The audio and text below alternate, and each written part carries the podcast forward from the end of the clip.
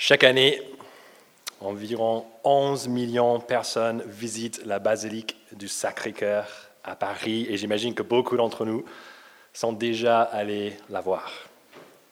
On y visite parce que la basilique, elle est très impressionnante, mais on visite aussi pour une deuxième raison, et c'est parce qu'il y a sur place une vue éblouissante de Paris.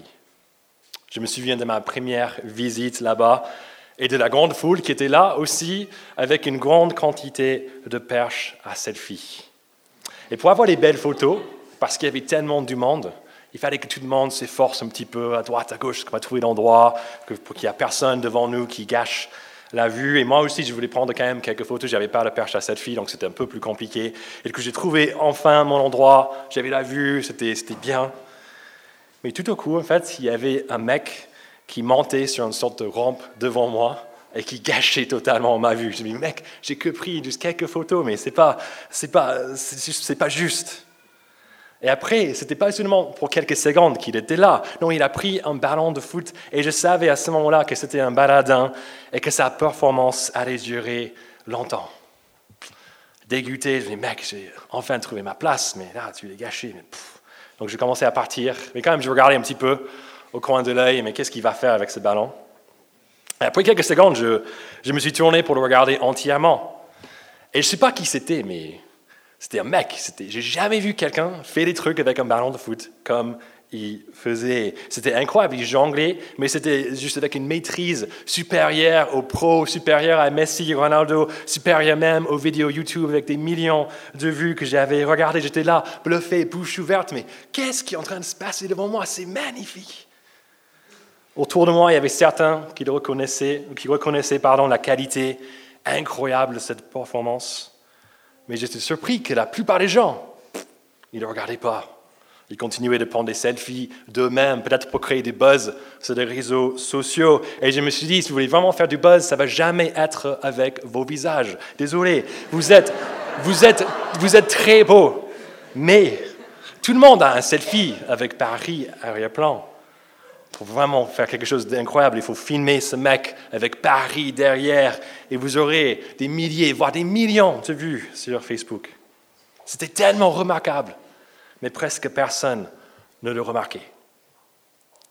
Cette anecdote que j'ai vécue une petite illustration quelque peu faible de ce qui se passe dans la vie de Jésus dans Luc chapitre 13. Il fera quelque chose de bien plus remarquable que de prendre le selfie parfait ou même de jongler avec un ballon de foot, même si je pense qu'on aimerait tous voir Jésus faire ces choses un jour.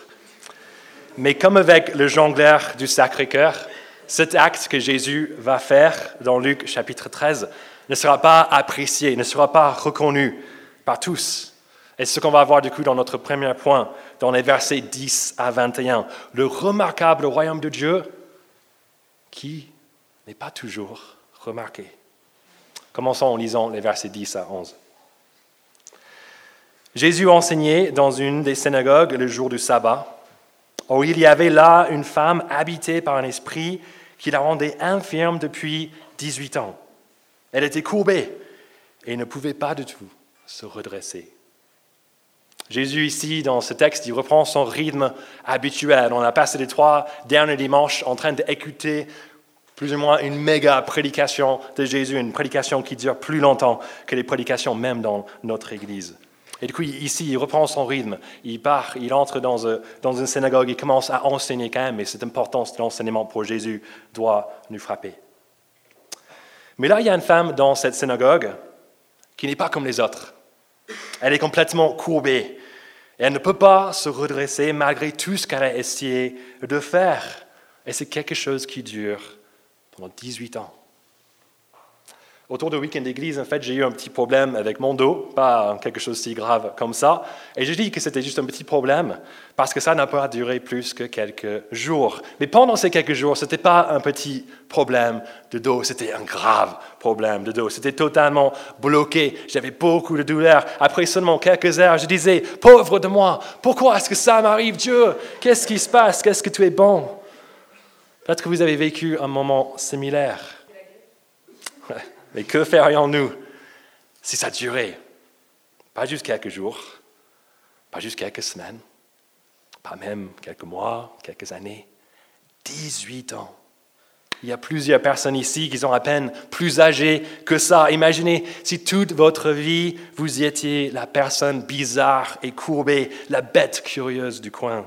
On n'arrive pas à comprendre la douleur physique et la honte sociale que cette femme a vécue. Que fait Jésus face à cette femme? Est-ce qu'il recule avec dégoût? Mais qu'est-ce que, pourquoi tu es courbé comme ça? Regardez les versets 12 à 13.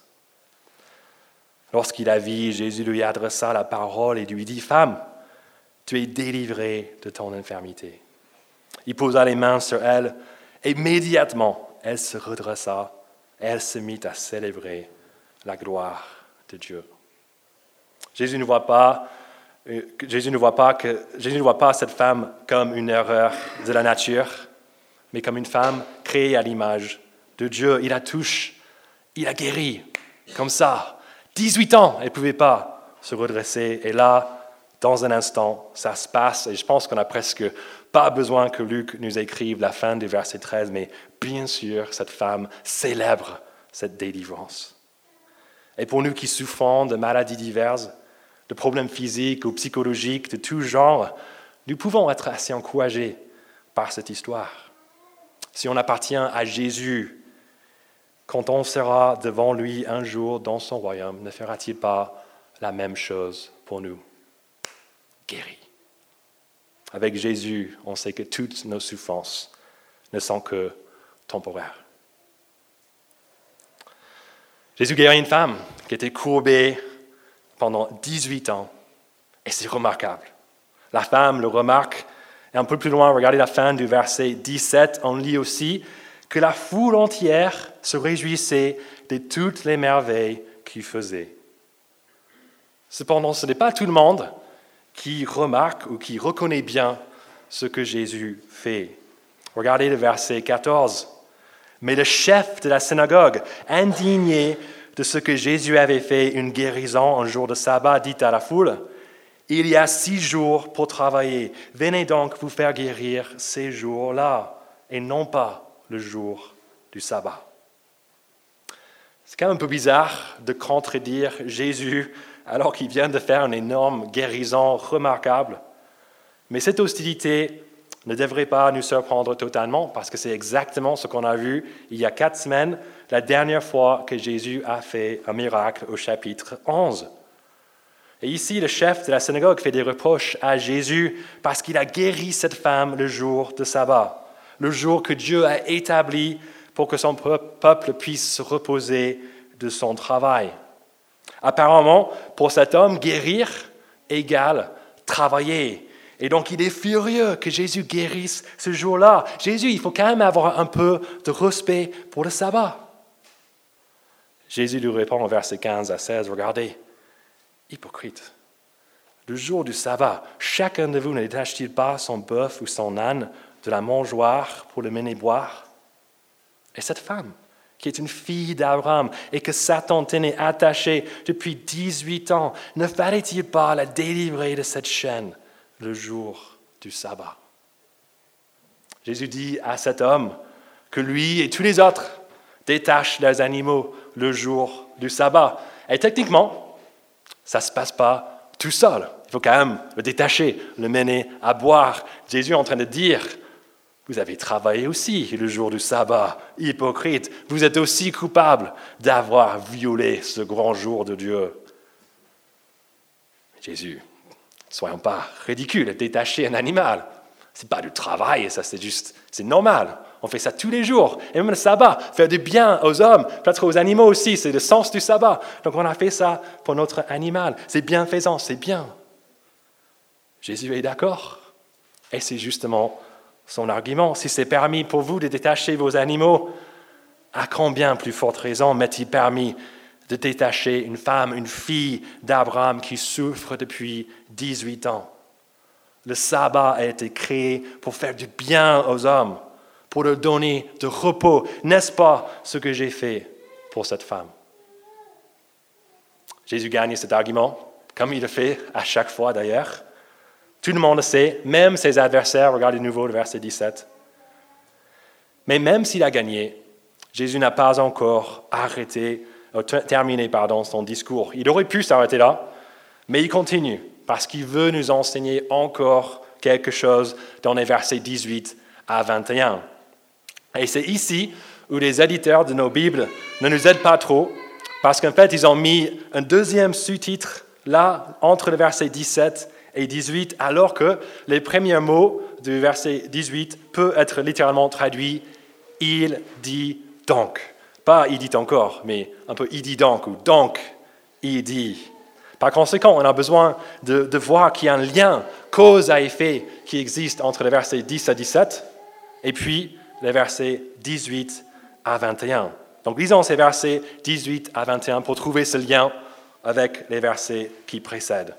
Verset 18, il dit encore au mieux, donc il dit, à quoi le royaume de Dieu ressemble-t-il et à quoi le comparerai-je Il ressemble à une graine de moutarde qu'un homme a prise et plantée dans son jardin. Elle pousse, devient un arbre et les oiseaux du ciel habitent dans ses branches.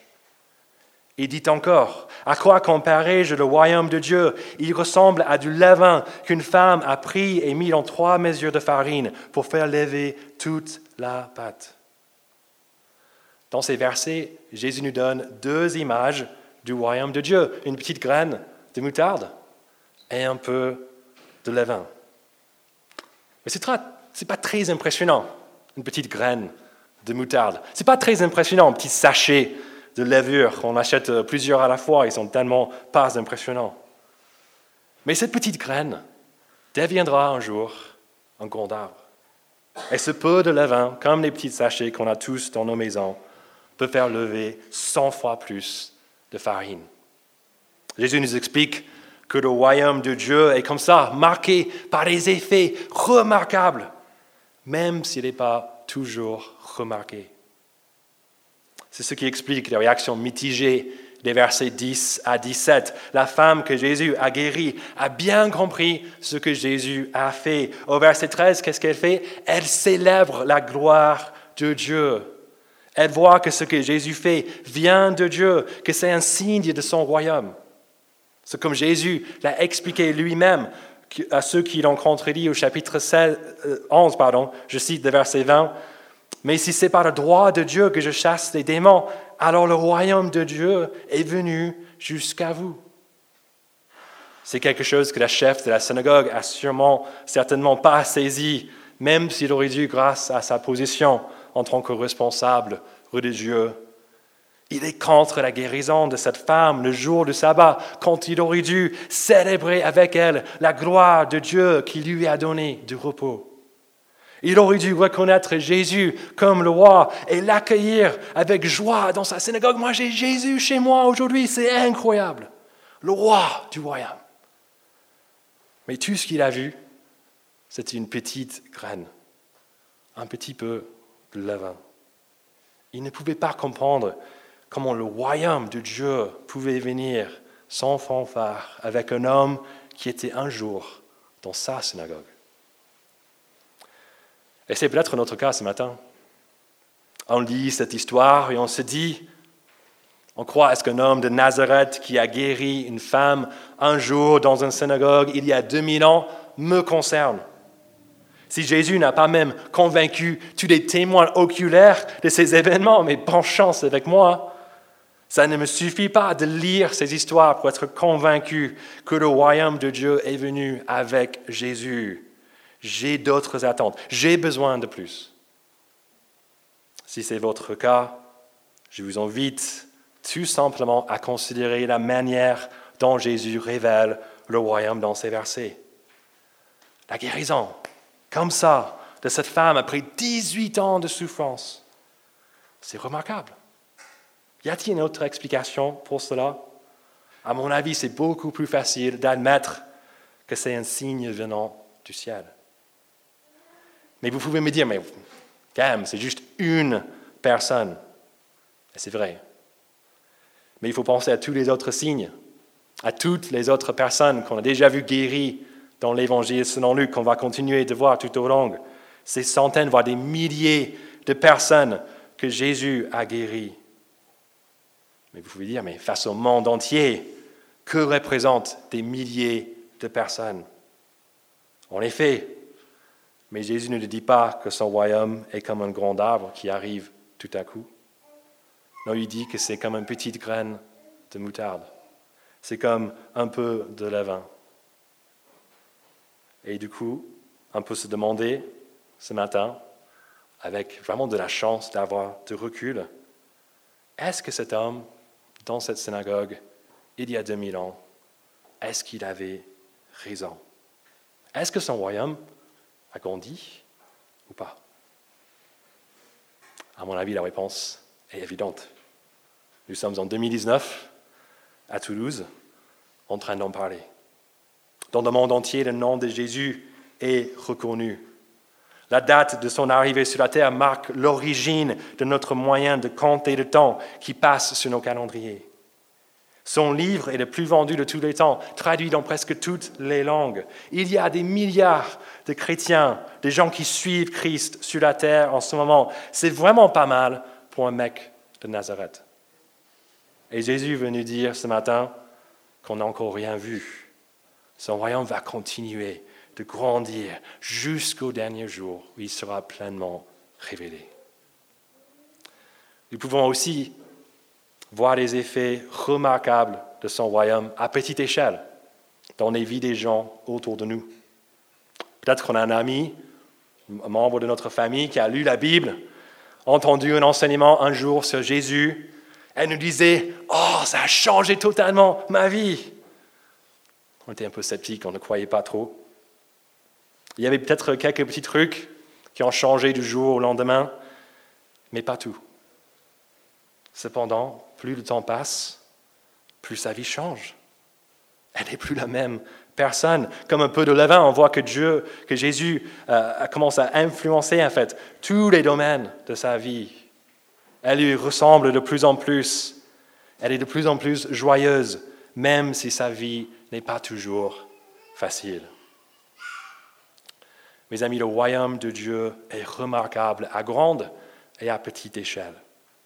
Le roi Jésus est venu nous montrer cela par son enseignement clair, par des miracles qu'il a fait pendant sa vie sur la terre et par les miracles qu'il fait encore aujourd'hui dans les vies de plein de gens.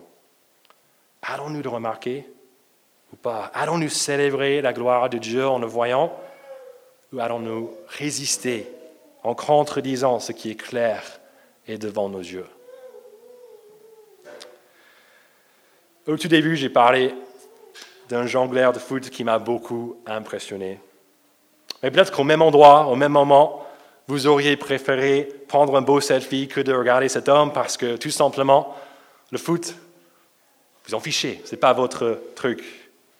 Peut-être que vous aimez, du coup, regarder des gens, en fait. Donc, si vous auriez, vous auriez aimé juste vous poser quelque part pour observer cette grande foule, euh, pour discerner, mais ok, donc ils viennent de quel pays euh, euh, Ah ouais, s'il y a un couple là, est-ce qu'il y a un problème dans le couple? Est-ce que les enfants sont sages? Il y a plein de choses qu'on peut faire avec, dans une grande foule comme ça. Hein.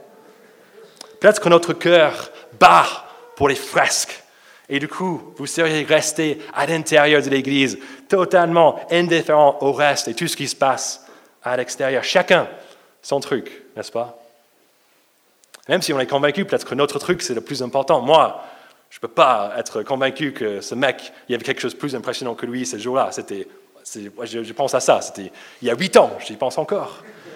Mais peut-être pour vous, c'est des fresques, ils sont là depuis des centaines d'années, c'est tellement beau à l'intérieur de tout ça. Peut-être, ouais, juste cette possibilité de voir une foule venant du monde entier, c'est ça qui vraiment vous attire le plus. C'est vraiment super, c'est votre préférence.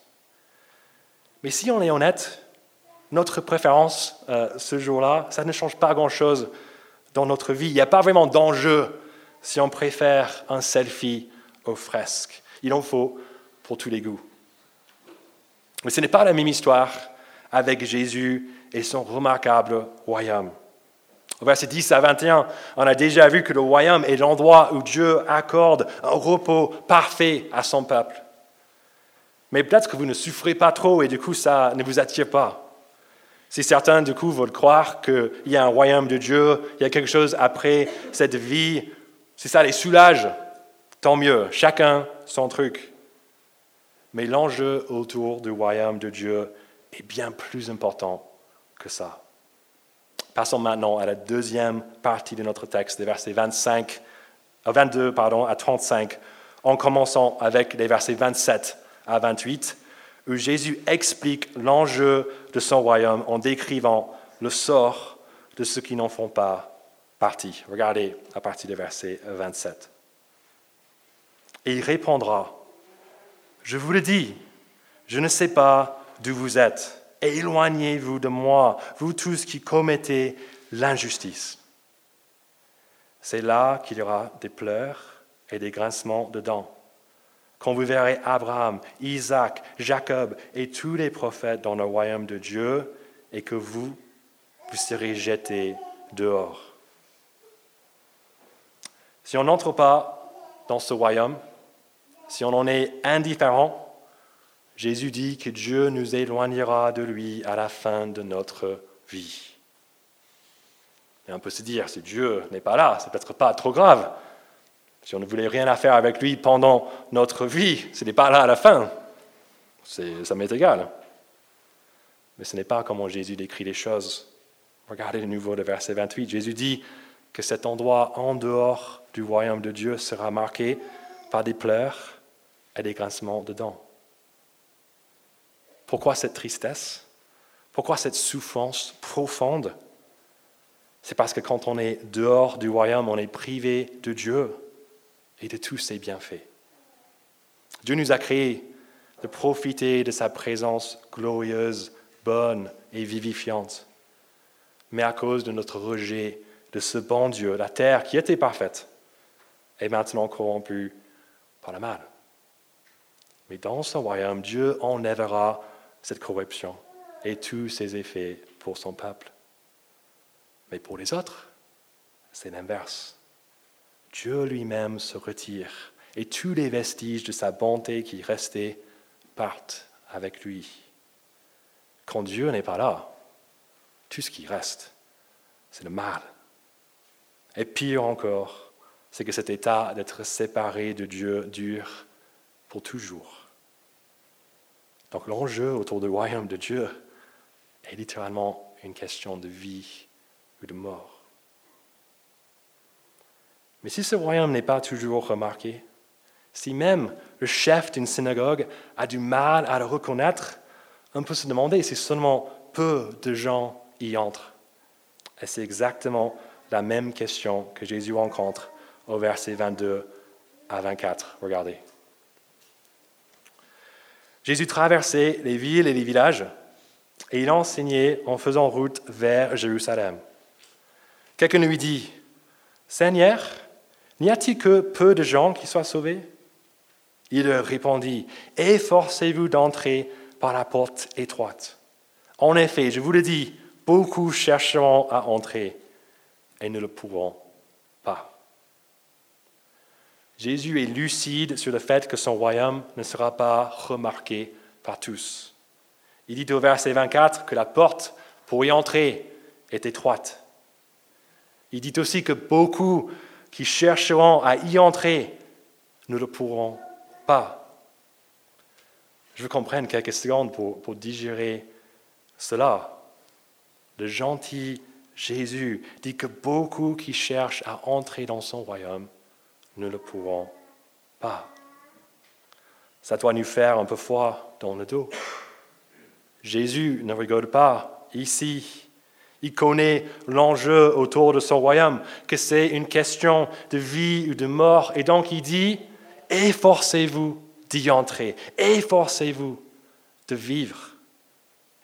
Ce mot qui traduit efforcez-vous, c'est le même utilisé ailleurs dans la Bible pour décrire les efforts épuisants d'un athlète ou d'un combattant.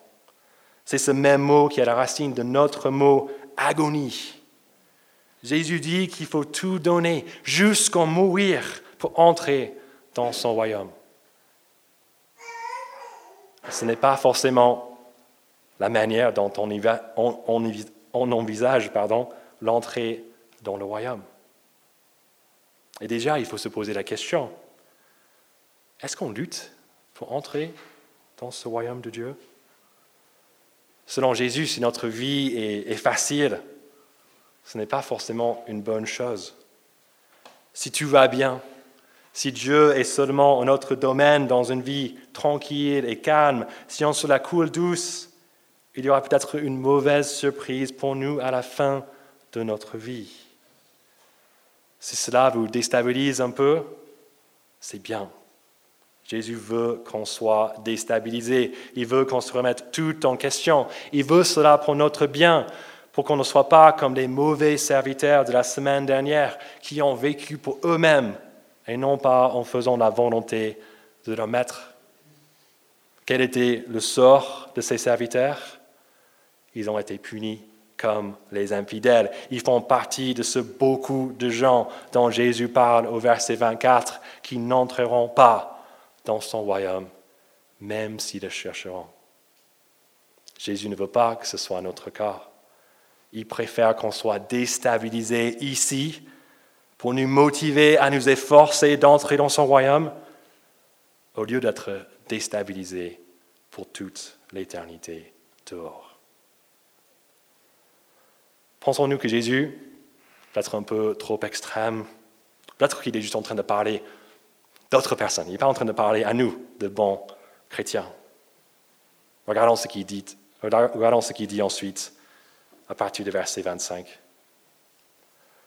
Quand le maître de la maison se sera levé et aura fermé la porte, vous qui êtes dehors, vous commencerez à frapper à la porte en disant, Seigneur, ouvre-nous. Il vous répondra, je ne sais pas d'où vous êtes. Alors, vous vous mettrez à dire, mais nous avons mangé et bu devant toi, et tu as enseigné dans nos rues. Il répondra, je vous le dis, je ne sais pas d'où vous êtes. Éloignez-vous de moi, vous tous qui commettez l'injustice. Quand Dieu ferme la porte une fois pour toutes de son royaume, Jésus dit qu'il y aura plein de gens à l'extérieur. Parmi ces gens, il y aura ceux qui pensent qu'une grosse erreur a été commise.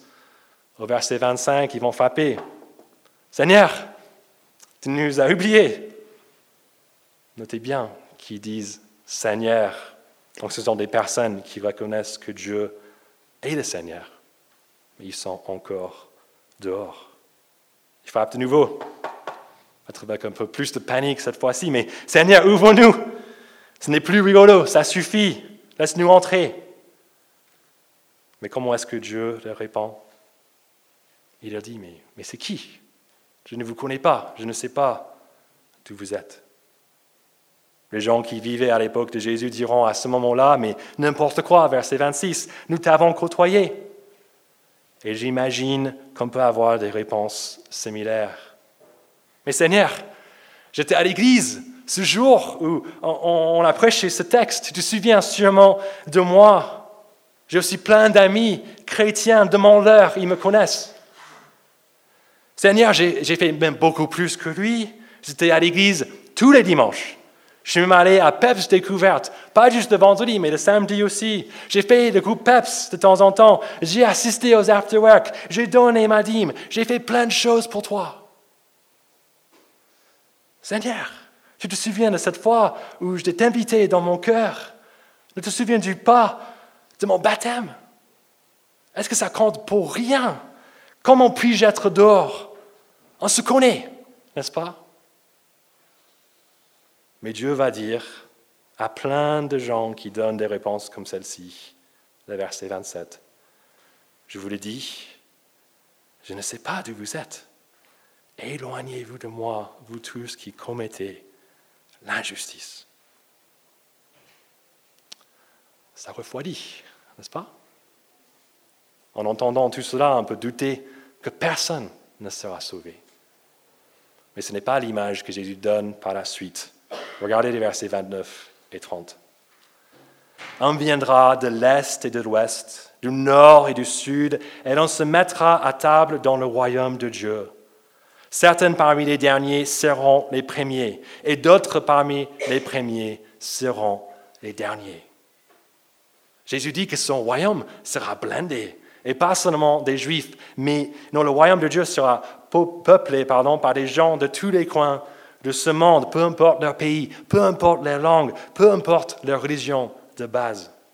Tout le monde est invité à se mettre à table avec les patriarches du peuple de Dieu et à profiter éternellement de son royaume. Le verset 30 nous explique aussi que notre statut, notre position, nos richesses ne comptent pour rien dans son royaume. Certaines parmi les premiers, les affluents, les riches seront sauvés, ainsi que certaines parmi les derniers, les moins que rien, les pauvres, et bien d'autres. Tout ce qui compte, c'est si Dieu nous connaît ou pas, si on commet l'injustice ou pas. Mais comment est-ce qu'on sait si Dieu nous connaît ou pas? Et ne sommes-nous pas tous des pécheurs qui commettent l'injustice? On entend ça souvent dans cette Église, qu'on est des, des créatures qui sont rebelles contre les bons et justes créateurs. Si Dieu, il exige du coup la perfection pour entrer dans son royaume, personne n'est digne d'y entrer. Ce sont des très bonnes observations, des très bonnes questions, et elles trouvent des réponses au verset 31 à 33. Regardez ça. Ce même jour, les pharisiens vinrent lui dire, Va-t'en, pars d'ici, car Hérode veut te faire mourir. Il leur répondit, Dire à ce renard, voici, je chasse, je chasse des démons et je fais des guérisons aujourd'hui et demain, et le troisième jour j'aurai fini. Mais il faut que je poursuive ma route aujourd'hui, demain et le jour suivant car il ne convient pas qu'un prophète meure ailleurs qu'à Jérusalem. La réponse à toutes ces questions concernant l'entrée au royaume de Dieu est Jésus. C'est lui qui s'en fiche quand les responsables religieux, les pharisiens, quand le responsable politique, Hérode, le menace de mort. La mort n'effraie pas Jésus, il dit qu'il est même venu pour mourir. Mais avant cela, il a encore du travail à faire, plein de démons à chasser, plein de gens à guérir. Cette image de trois jours, c'est une image de complétion. Jésus sait qu'il accomplira tout son travail et qu'il ne mourra pas avant son temps. Et il sait que le temps de sa mort arrivera quand il sera arrivé à Jérusalem. C'est ce qu'il a prévu depuis le chapitre 9, où il a parlé d'un nouveau salut qu'il accomplira en mourant à Jérusalem. Depuis le verset 51 de ce chapitre, Jésus est en route pour Jérusalem. Et quand il arrive, il sait qu'il y a trois autres jours très importants à subir. Ces trois jours seront finalement le vendredi où il meurt sous la croix, le samedi où il reste au tombeau et le dimanche où il ressuscite d'entre les morts. C'est cette mort et cette résurrection de Jésus qui donne accès à son royaume. C'est sur la croix que lui, le Fils parfait, a été éloigné de Dieu son Père, pas à cause de ce qu'il a fait, mais à cause de ce que son peuple injuste a fait. Il a pris notre injustice sur lui et il nous donne sa justice en échange. Et c'est à sa résurrection que Jésus donne à son peuple une espérance de la vie éternelle dans le royaume. Si nous voulons être justes devant Dieu, si nous voulons le connaître, si nous voulons entrer dans son royaume, nous avons besoin de Jésus-Christ. Mais comment est-ce qu'on sait si on appartient à Christ? Ou pas. Ça serait terrible d'être comme ceux des versets 25 à 26 qui sont dehors du royaume, mais qui pensaient en faire partie. Voici quelques questions qui peuvent nous être utiles. Pensons-nous que nous avons accès à Dieu grâce à notre position, grâce à nos œuvres? Voyons-nous que sans la foi en Christ, nous sommes des pécheurs qui ne pourront jamais se tenir devant un Dieu saint et juste. Et si on est convaincu que Christ est le chemin vers Dieu, on peut se demander si on utilise cet accès pour être avec Dieu. Prions-nous en privé quand personne ne nous regarde Est-ce qu'on prie aussi dans les moments où tout va bien ou seulement dans les crises. Est-ce qu'on veut vraiment connaître Dieu? Est-ce qu'on veut lire sa parole régulièrement pour entendre sa voix? Et quand on apprend quelque chose sur sa volonté, est-ce qu'on a fait? Vivons-nous une vie qui change de plus en plus à l'image de Christ? Luttons-nous contre le péché en nous épuisant de toutes nos forces? Avons-nous déjà vécu des moments durs avec Dieu, des moments où notre foi était testée jusqu'à la limite? Est-ce qu'à travers tout cela, on a une vraie relation avec Dieu comme celle qu'on a avec un Père? Dieu est-il même devenu notre ami notre ami peut-être le plus proche? Connaissons-nous vraiment Dieu? Où sommes-nous devenus un peu comme la ville de Jérusalem à l'époque de Jésus C'est vers cette ville que Jésus se tourne dans les deux derniers versets de ce texte. Cette ville reconnue comme l'endroit où habite le peuple de Dieu de tradition, mais maintenant c'est une ville qui, au fil du temps, a perdu sa capacité à reconnaître Dieu ses prophètes et son royaume.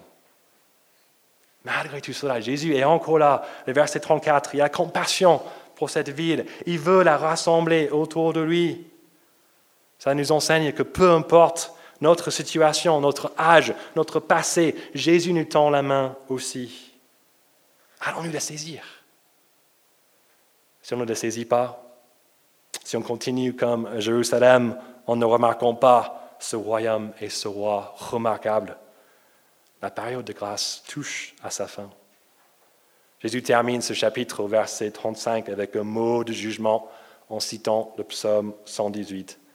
Et c'est en priant un court passage de ce psaume que je veux terminer. je vous invite à prier avec moi.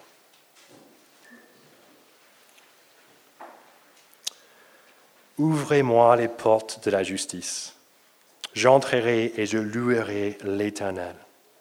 Voici la porte de l'Éternel. C'est par elle que les justes entrent.